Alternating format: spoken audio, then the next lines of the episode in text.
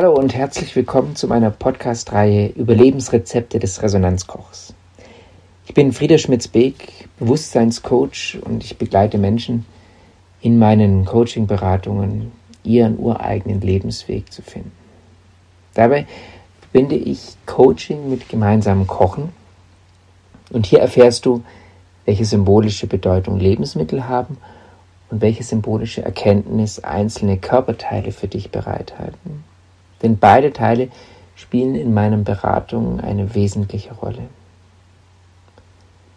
Die heutige Folge heißt Im Gebet. Wenn ich so zurückdenke und so zehn Jahre ungefähr in meinem Leben zurückdenke, da habe ich noch vor jeder Mahlzeit am Tisch gebetet. Für tagesaktuelle Dinge, Zukünftiges, was ansteht oder einfach für mich selbst. Und hierin liegt eigentlich schon der Knackpunkt oder wie ich später festgestellt habe, mein Weg der Wandlung. Denn mein Begriff oder meine Art des Gebets haben sich radikal verändert.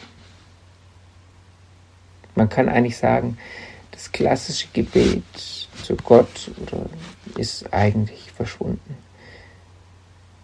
Denn dahinter stand für mich ganz oft eine bittende oder selbst kleinmachende Haltung in einer gewissen Abhängigkeit. Warum erzähle ich das so? wenn ich an die Körperebene denke, dann dachte ich eigentlich, mein Verstand hat sofort gesagt, das sind die Hände. Dann habe ich aber noch mal ein bisschen tiefer in mich reingehört und dann ist mir der Ellbogen eingefallen.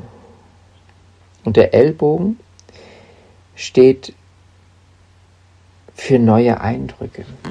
Man könnte sagen, der Ellbogen, man wehrt sich im negativen Sinne gegen neue Eindrücke, fährt seine Ellbogen aus.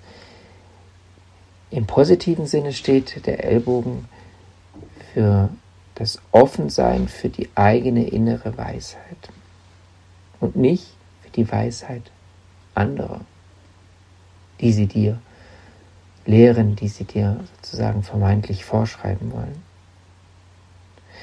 Das heißt, Lerne offen für deine innere Stimme oder für deine inneren Signale zu sein. Und kämpf nicht dagegen. Ja? Beschränk dich auch nicht in deinem Offensein.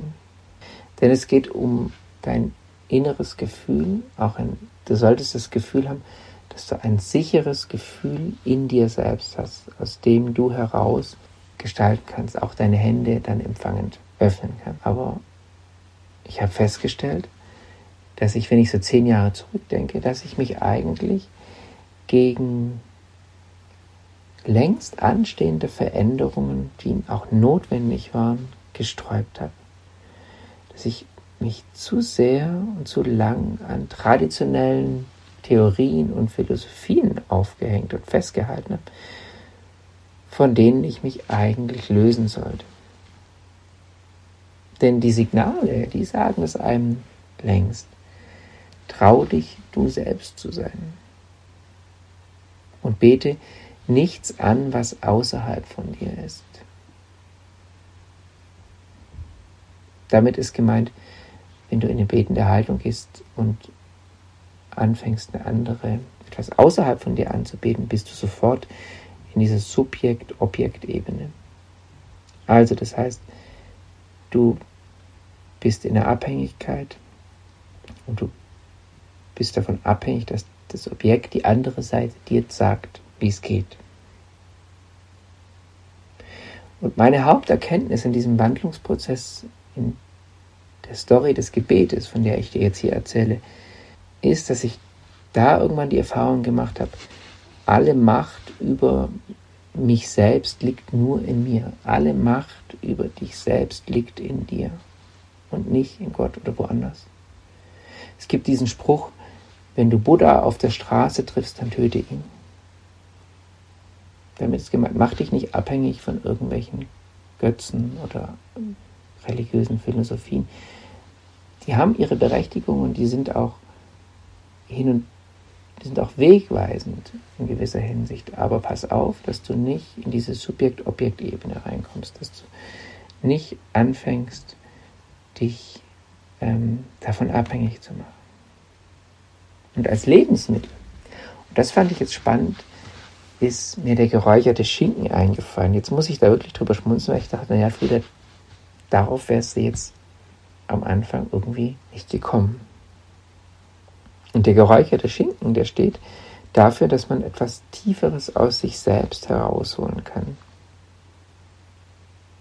Dass man viel mehr Geschmack in sich findet, als man eigentlich denkt. Und es sagt einem auch, oder der Schinken, der geräucherte, sagt einem auch, dass man eigentlich zu wenig von sich selbst nutzt, also dass man sich selbst noch nicht maximal nutzt. Da geht es nicht um Effizienz, sondern da geht es darum, dass du dich mehr auf die Suche nach dir, also dieses Mehr in dir versuchst zu finden. Und mir ging es damals so, vielleicht geht es dir ähnlich eh so, dass ich dass du zu sehr auf, die, auf der praktischen Seite, die praktischen Seite der Dinge fixiert bist. Also du magst gut organisiert sein, auch hast du eine gewisse Weitsicht, aber du hast vielleicht noch nicht die Wesensbreite in dir, die viel großräumiger ist, als du selber denkst, entdeckt. Und was kannst du tun?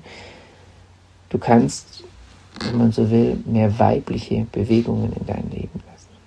Also sei nicht zu hart, sei nicht zu rational, sei nicht zu streng, strukturell organisiert, sei nicht zu steif und zu hölzern und löse dich von dem Gefühl, dass andere etwas Böses von dir wollen, dass andere dich ausnützen oder dir das, das Fleisch, den Schinken vom Teller klauen wollen. Denn eigentlich sehnst du dich vielleicht nach innerer Ruhe, nicht mehr nach diesem Abgehetztsein, regst dich vielleicht auch zu selber Kleinigkeiten auf und es fällt dir schwer, die Dinge stehen zu lassen. Deshalb möchte ich dir zum Abschluss noch eine Frage mitgeben, mit der du sozusagen ins Gebet gehen kannst. Frag dich doch, wo in deinem Leben benachteiligst du dich eigentlich selbst? Und fang wieder an, dich zu leben. Vielen Dank für deine Zeit und bis zum nächsten Mal.